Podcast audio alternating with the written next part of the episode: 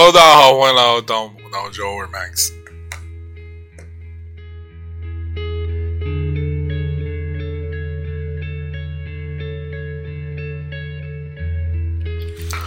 就是好久不录节目，刚刚一口气没憋上来，我感觉很搞笑。就是你感觉就是说着说着好像喘不上气了。我其实我也没有变胖，只是就是 那怎么说呢？嗯。好久不录节目了，就人就变得非常生疏。啊，我之前想了很久，也不是之前想很久，确实是也是阴差阳错吧。然后，啊，阴差阳错，然后阴差阳错怎么这么奇怪？就阴差阳错，好像反正很多事情，一是耽误了，二是就怎么说也提不起来兴致，不是提不起来兴致，就是嗯。被一些问题所困扰，所以我们要开始录新的节目。就是首先最重要的是什么？就是呃，把这个道理给讲顺。把这个道理一讲顺，我觉得很多事情做起来，反正就也没什么太大负担了吧。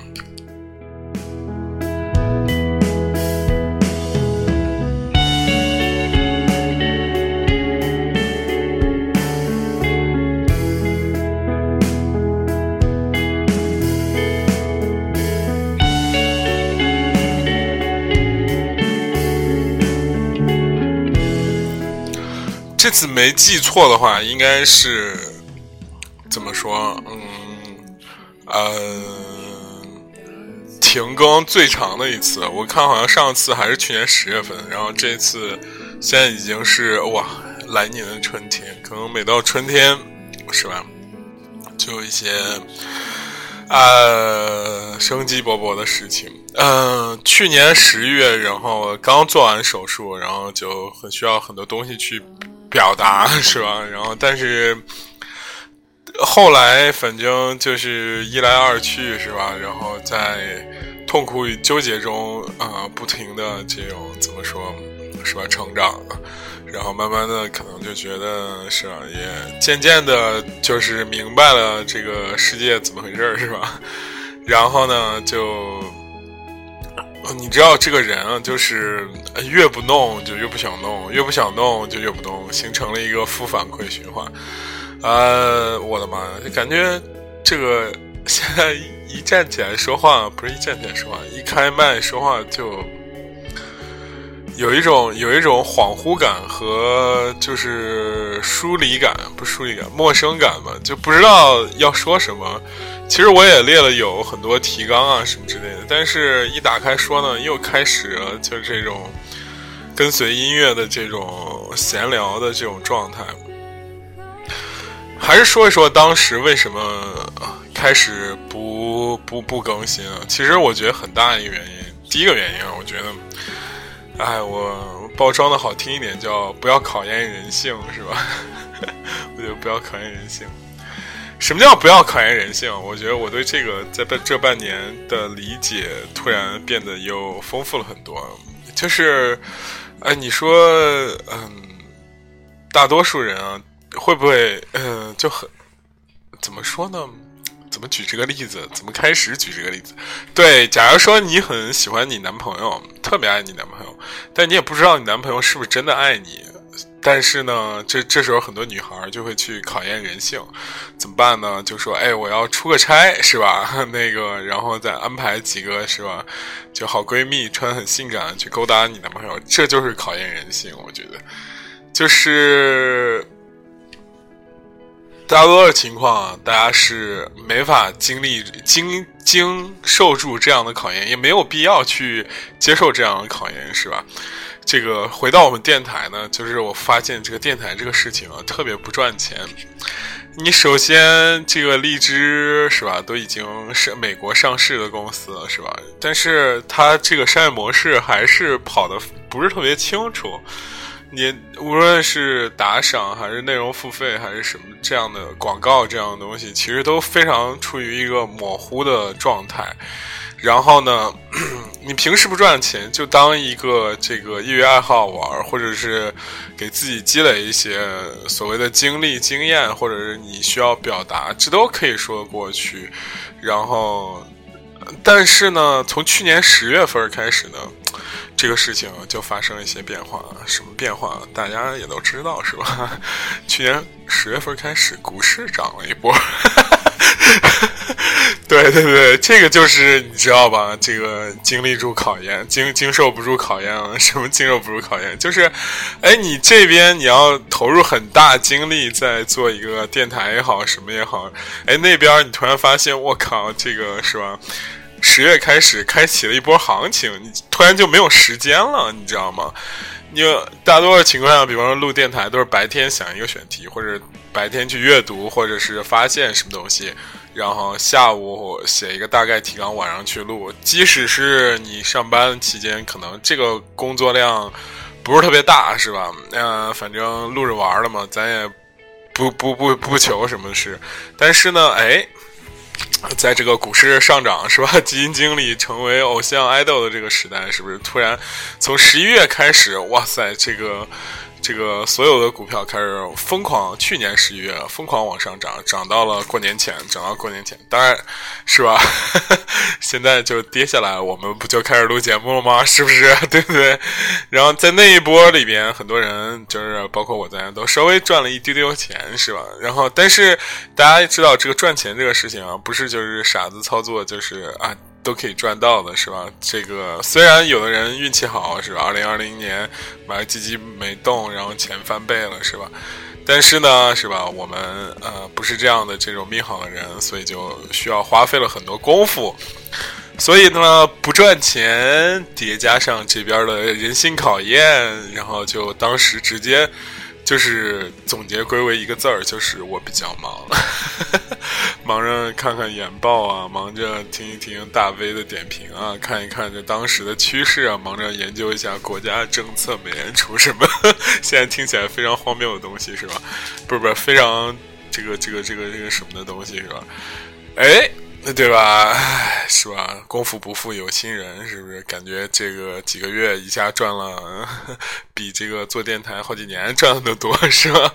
哎，这个时候呢，这个人就飘了，真的人就飘了。然后我觉得人一旦飘了之后呢，你会发觉很多事情，你就开始沉迷于一个事情，就是我说的第二点，叫做宏大叙事。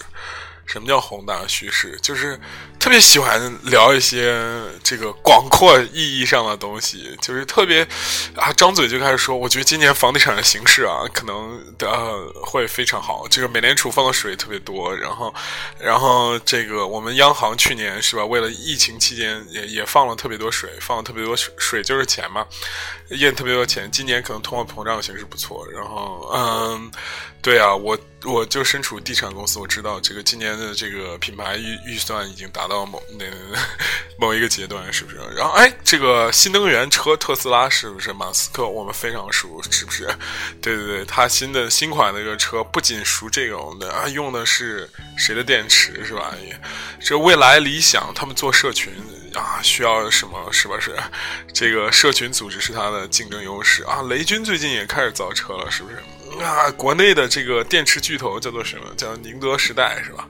宁德时代的哇塞，这个正极、负极用的是谁？然后这个联想到这些上游的这个高镍电池，是不是？哇塞，还有一些嗯，这个跟印尼那边的这个镍产量哇，听说印尼那边国王好像比较变态，怎么怎么样？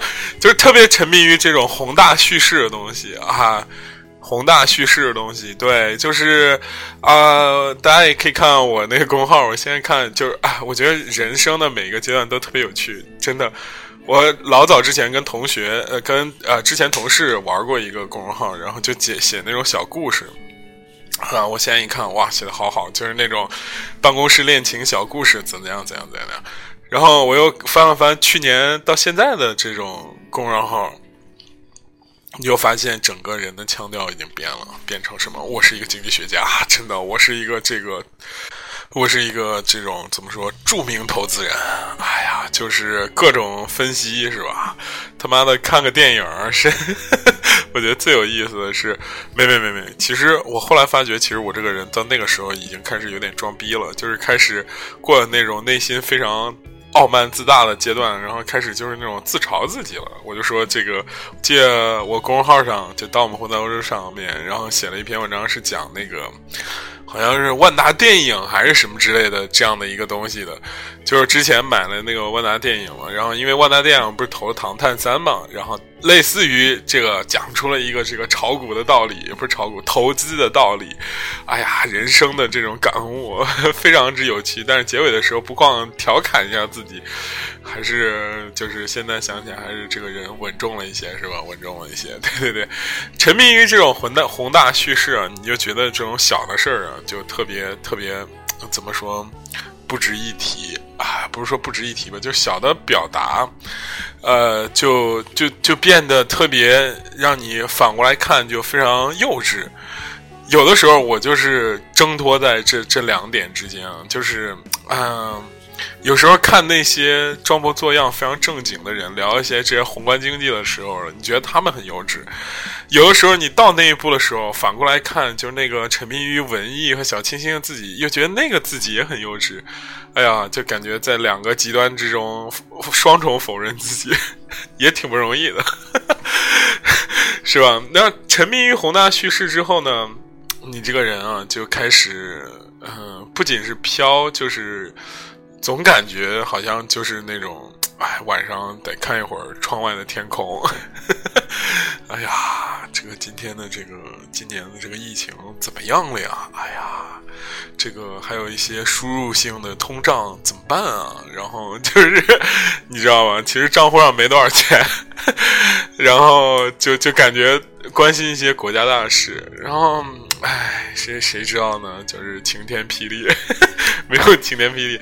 我这次还是挺感恩自己的这个好运气的，就是这一轮大跌，反正我是没赔钱，就是赚的那些钱呢，反正嗯，怎么说呢，吐回去一点点，但是没赔钱，这就是一，我觉得挺还还行吧，就不像很多人就是在。在这个过年前后开始疯狂攻击茅台是吧？不是买入茅台是吧？从这个两千七现在一下跌到一千九是吧？这这没没有出现这种事情。然后反反正就是躲过这次大跌吧。躲过大跌，知道就是不是不是躲过这次大跌之后呢？其实就进入到了一个人生的缓和期。因为之前在宏大叙事的时候，你总觉得哇塞，这个同志们兄弟们。哥们儿马上要发了，哎，以后说话给我客气点儿，知道吗？就是有那种感觉，你知道吗？哇塞，明明天可能要去买这个是吧？豪车了是吧？明天可能咱们就迪拜见了是吧？哎呀，不要再约我玩这些什么剧本杀 这些游戏了是吧？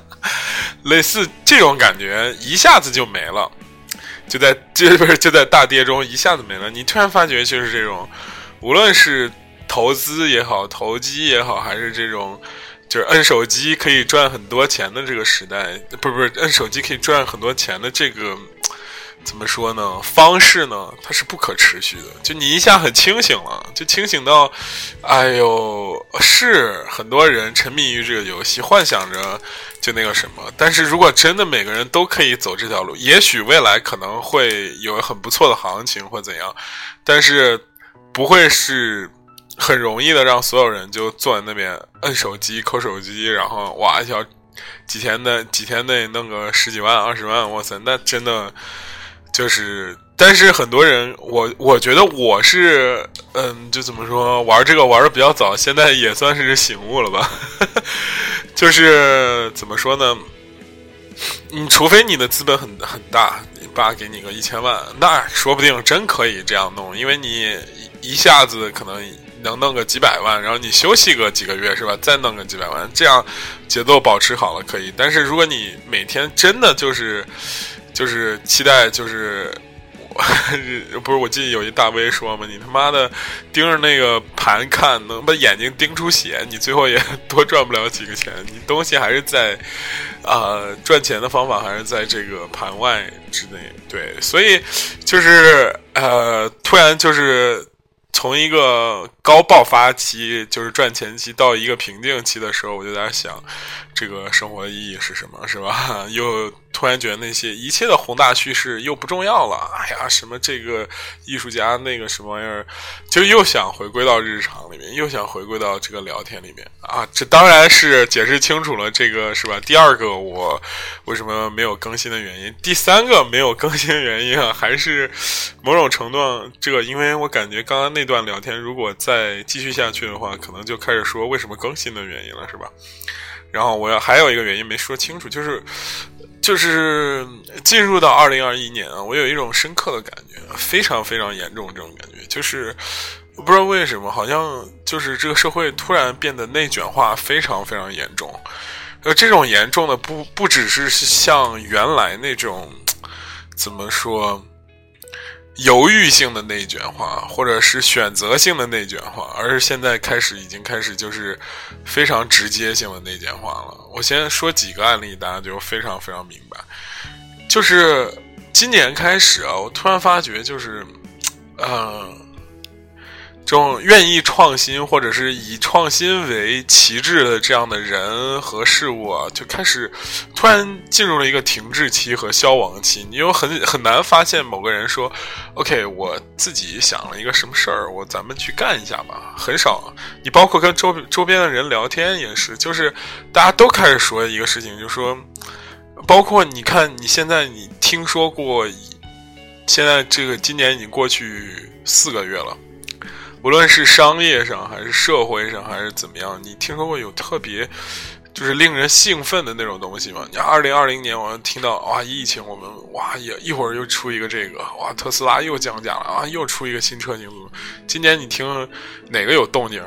就是哪个大企业有动静？你不要跟我说这个小米造车什么之类的事情，或者怎么样？就是大家。突然一下子开始意识到，说哦，今天今年好像所有人的策略不是去创新、去花钱，而是说看哪儿有没有现成的模式，然后咱们去抄一抄，是吧？去弄一弄。你你你你会发现，就是很多人开始往回走了，是吧？就是看哇，有些人把路给走通了之后，开始往回走了。这些还是比较大。你。我我说我举几个比较熟悉的例子，你比方说啊，以我比较熟悉媒体圈媒体圈现在我靠内卷的太厉害了，因为现在最厉害的平台端是什么端？是抖音和快手嘛？但抖音和快手把第一波网红给扶持起来了之后呢，他发现一个问题，就是说，哎，这些网红我靠脱离我的管控了，脱离我管控怎么办啊？就是就是。哎，他们自己去接广告了，那绕过我了之后，那我就是抖音的商业模式很简单，就是我把这些网红扶持起来，然后当甲方来的时候，先找我抖音或者字节跳动，然后呢，我去给你报价，就说，哎，有十个网红，一个网红，比方说几千块钱、几千块钱之类的，几千块钱、几千块钱之类的，然后我我就可以从中赚赚取大头，让这些网红拿小头。但是现今情况就是这些网红呢起来了之后，起来了之后呢，就是呢他们绕过抖音，就说：“哎，你可以直接来找我，直接来找我呢，我我就帮你做，我不是直接把钱挣了，少了这个抖音这个手续费嘛。”但是呢，今年这些网红突然一下子都特别忙碌和特别的怎么说？怎么说？就是换了一种风格吧。就是因为什么呢？就抖音开始卡他们了。就是好，我好几个朋友，就是粉丝到前几个月，去年开始做或者前年开始做，哇，一直特别顺。马上要突破，我记得说都快马上突破一百万了。现在突然就每天掉几千个，每天掉几个，每天掉几千个，就怎么也曝光量上不去，怎么就那几百个赞或者几十个赞、几百个赞这种。就是人们再也刷不到他了，本地的号也刷不到他了。结果，哎，哎，与此同时，一群那种年轻的大学刚毕业的人，这个小朋友们，哎，又上来了。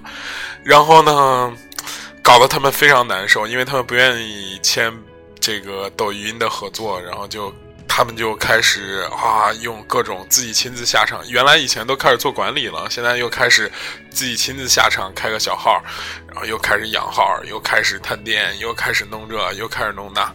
然后还有就是从零开始那种感觉，因为你呃，抖音爸爸是吧？不可能说你今天是吧给我横，明天我就是吧，那我也太没面子，就就开始弄你这些啊小网红们就非常非常进入了一个既艰辛又开始，因为原来他只需要接广告就行了。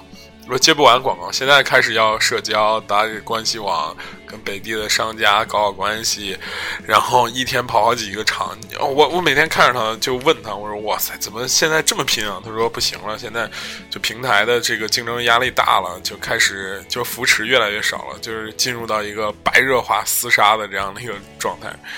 然后呢，哎呀，就看起来蛮令人嗯唏嘘的。”也不是唏嘘吧，就是嗯，就是你感觉卷的特别严重，而且这种矛盾，就本身大家都是赚小钱的。你想，还有一个就是小红书，小红书的网红真的超级心酸。大家看小红书网红，大家也就是多多一些这种理解吧。就我知道的，就比方说一场活动，一百个小红书网红，差不多，然后。一共才给个两三万块钱的这种手续费，这个活动费，我当时都惊了。我说那他妈怎么分啊？还有一个中介中间的经纪人，是吧？然后我我他就说不给他们钱啊，就给他们就那种什么卡券啊，什么这些那些啊，中介费都是我拿。我操！我当时都惊了。我说我靠，这么不值钱吗？这么就这还去吗？就这还去？为什么？想当网红的孩子太多了，而且想当网红却怎么说，就是没有资源的人太多了。而且今年我发现一个，大家有没有发现一个社会上的大趋势？哇塞，不知道是为什么，是抖音还是怎么样，就感觉今年黑丝特别多。我觉得黑丝多呢，就是社会比较可悲的一种形态出现了，就是大家开始拼下线了。虽然我是个人是有这样的审美曲线，是吧？我对，但是你打开那所有的社交媒体，你看，哇，怎么这么多？是不是就看不过来了？为什么呢？就是你你知道，就是这个竞争已经进进入到非常。不是那种犹豫式的，不是那种选择式的啊！我今天有我的底线，是吧？啊，我今天我就是不能拍这种东西，现现在没有了，就是怎么能上粉快拍，是吧？你你让我再是吧？你 看我有一个就是实习生就给我这样说，就说哥那个我朋友去当网红了，我说哎，让我看一下吧，我看的怎么样？他就说。哎，那个，他就让我看，我说，嗯，可以，可以，可以。他说，我说你咋不去？他说，我，我，我，我估计我露不了。他说，就是他们当网红都在露，不露的话，可能就没办法。然后我给大家再说一个，就是特别心酸的人们，大家可以看看，就是，呃，原来老早我刚玩抖音的时候，一七年、一六年的时候，一六一七年吧，是不是一六一七年？反正那个时候吧，有一个。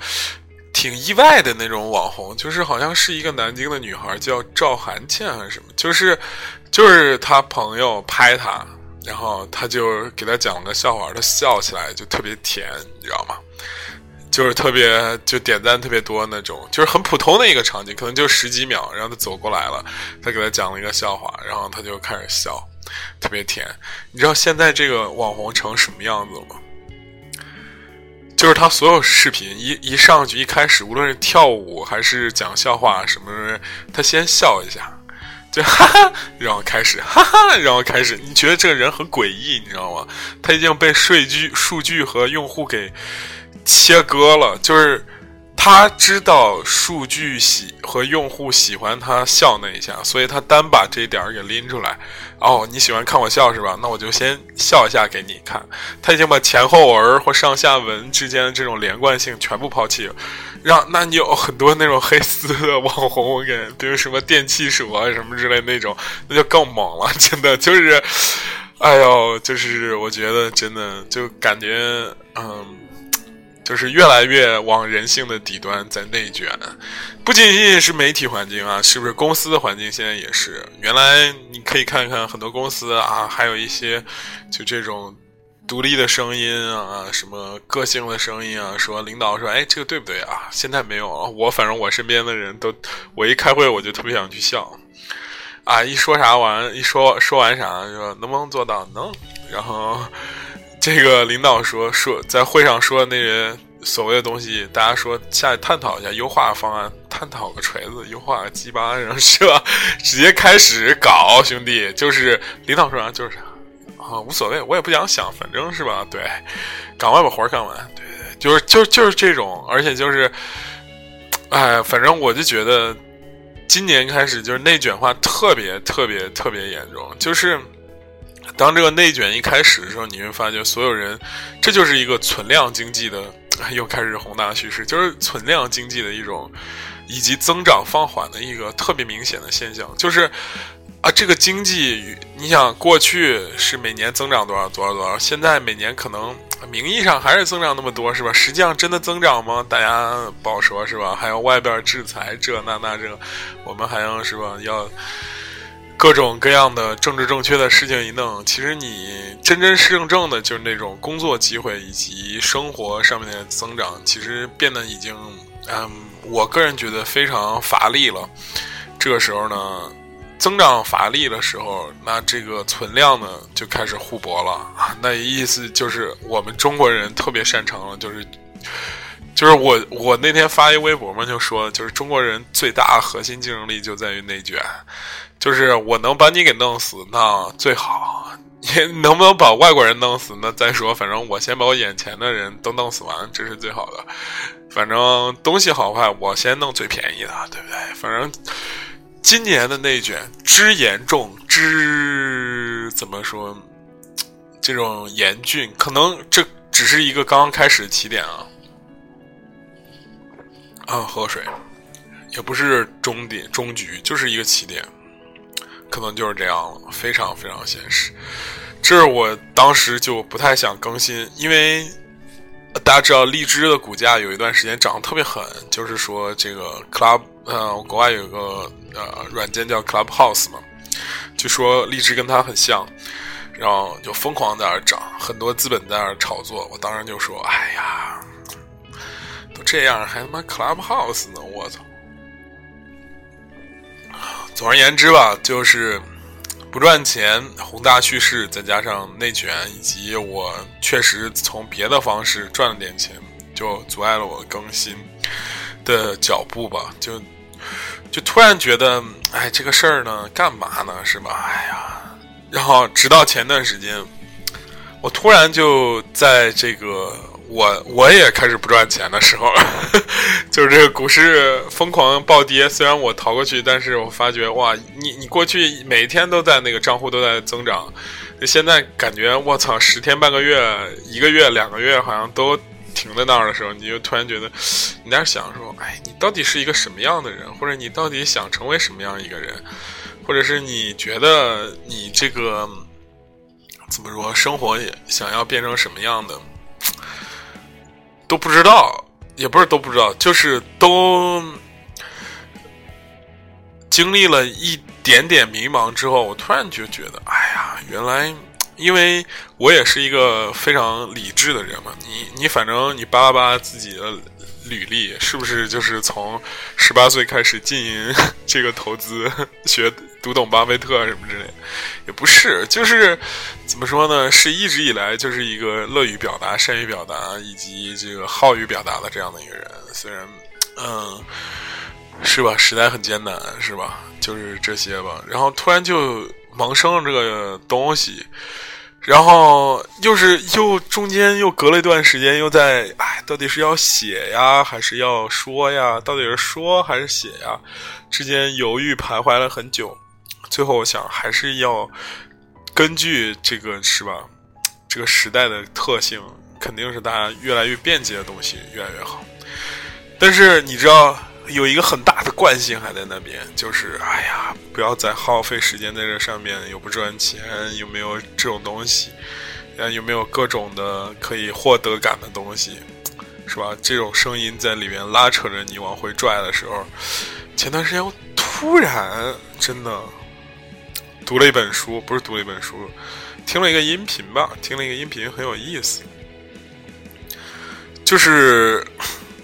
反正也是一个音频的延展，就是得到上面那个罗胖，有一天突然说了一个事情，特别有意思，我给大家念念啊。就是他就说是其实是对理性主理性理性的理性怎么说理性思维的一种批判吧。大家说我靠，现在都他妈崇尚理性思维，为什么要批判理性思维？就是他就说，呃，十九二十世纪的大哲人都在批判。最近看到一个挺有趣的例子，说有个研发团队要搞游戏 AI，游戏里有狼和羊。狼去抓羊，这个狼就是 AI。这里边有个设计逻辑：如果狼抓到羊，就奖励十分；如果羊狼撞到了障碍物呢，就扣一分。另外呢，为了让这个狼尽快抓到羊，狼每花一秒钟就会受到零点一分的惩罚。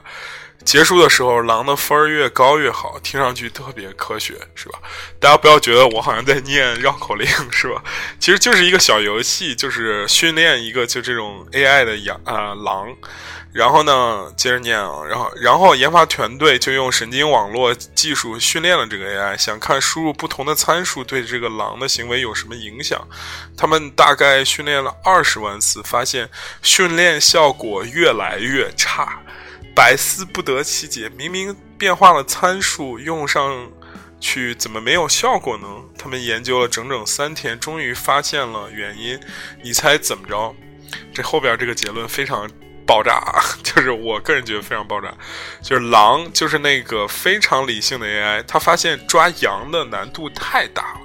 追羊的过程中还浪费了很多时间，结果还抓不到，那不如一开始就找个石头撞死，这样最后剩的分还能多一些。每每次一开局，狼就找块石头撞死。所以不管研究人员怎么变化参数和条件，不管狼面对什么方向是什么，它视野里有没有羊，它自己速度是什么，羊的速度是什么，这些通通都不重要了，因为狼一开局就自杀了。对，这就是很多人、很多人现代人的问题。当你不把人生切换成感受，把一切感受都兑现成为绝对理性的时候，你会发现还不如直接死了呢。想象一下，人这一辈子，你要是活到最后，你要是最后非要拼个谁是 loser，谁是赢家的话，如果用这种目标来限制人生的成功，还不如出生就自杀了，因为这样。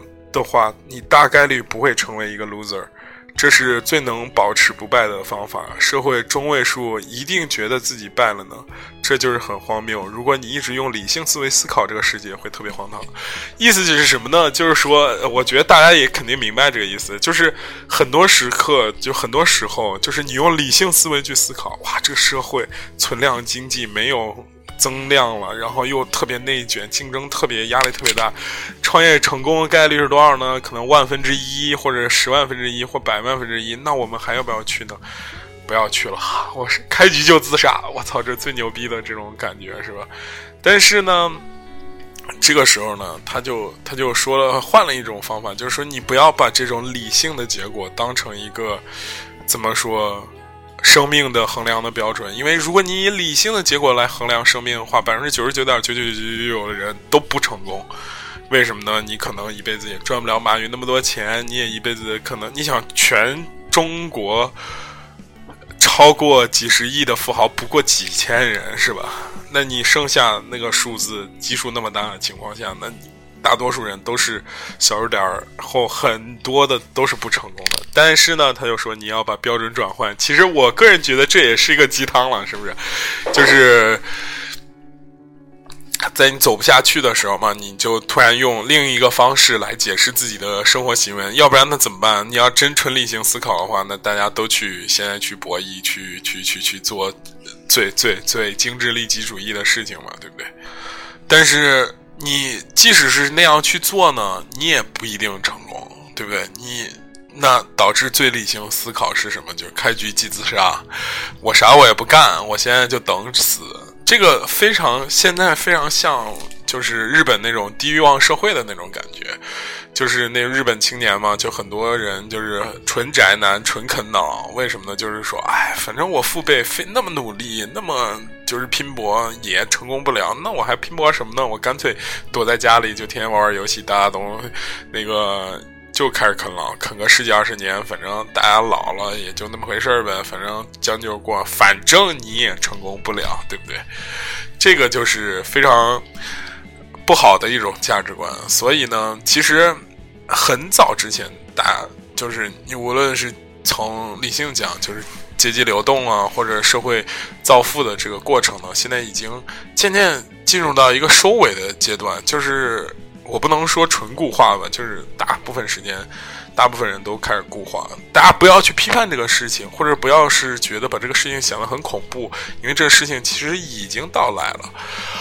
到来之后呢，就是我们安慰自己也好，还是怎么说，区别于自己也好，很多人会有不同的想法。比方说，如果有个富婆特别喜欢我，我现在要不要上？我肯定要上啊，对不对？既然是不是都已经存量社会，有富婆有这么大的这。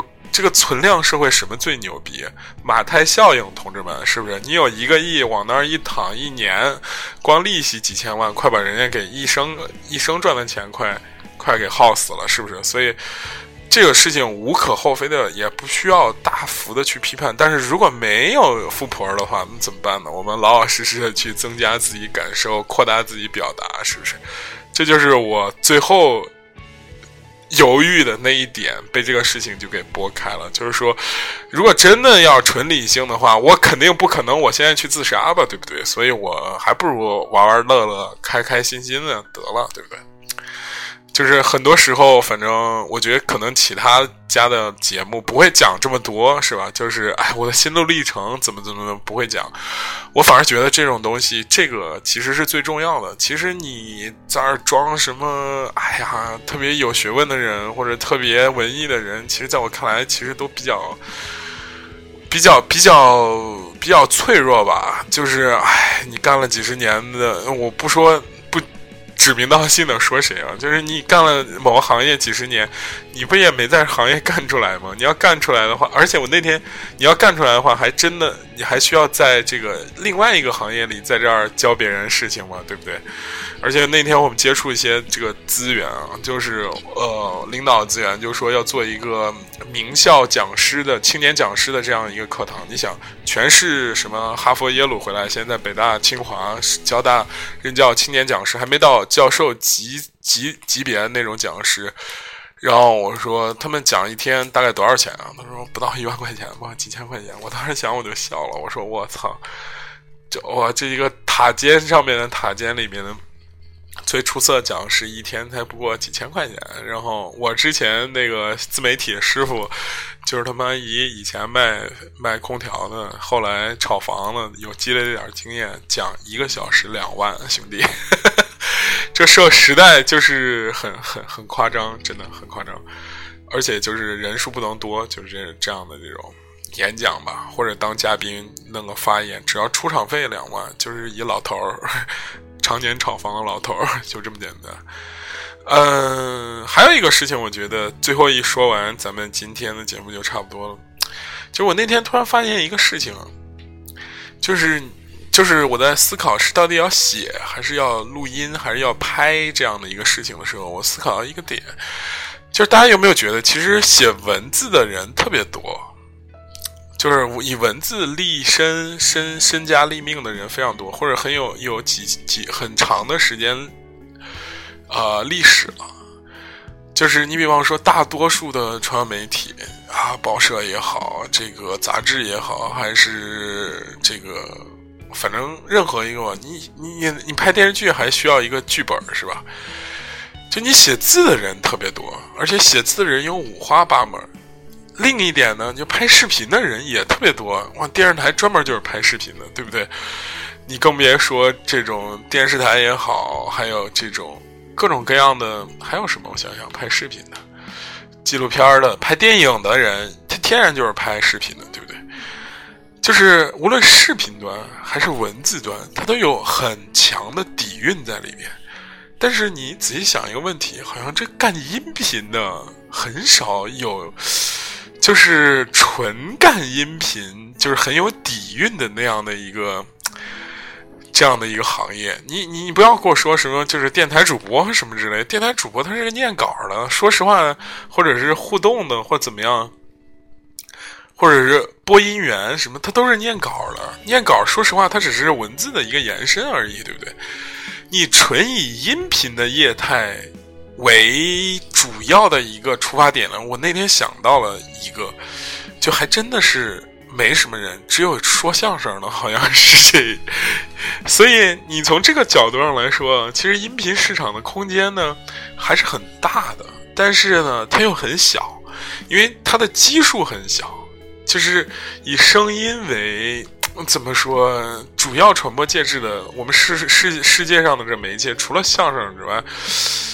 好像你要说音乐是以声音为传播形式的，这也无可厚非。所以啊，你看现在是吧？这个音频市场最大几个品类，一个音乐电台，一个是相声，还有一个有声剧，是吧？这个可能你是啊，你说脱口秀，可能还是它还是注重在秀上，也不是在声音上，是吧？所以说呀，这世界真的，所以我那天就。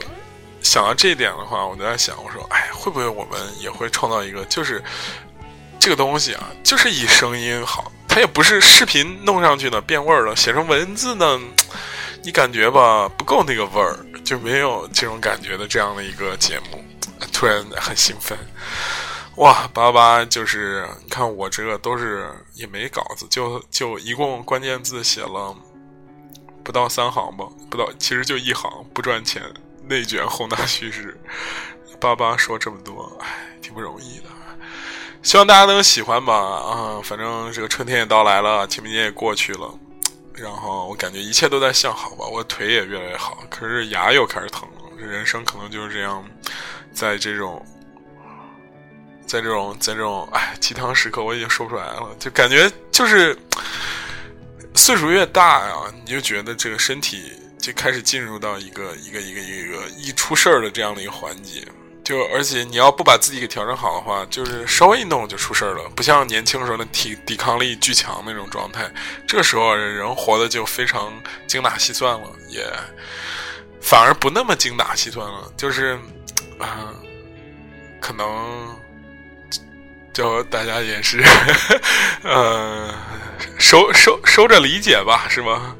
垫着唠，收着理解。好的，谢谢大家，欢迎大家关注我们微信公众号，公众账号同步更新我们电台节目。就这样，拜拜。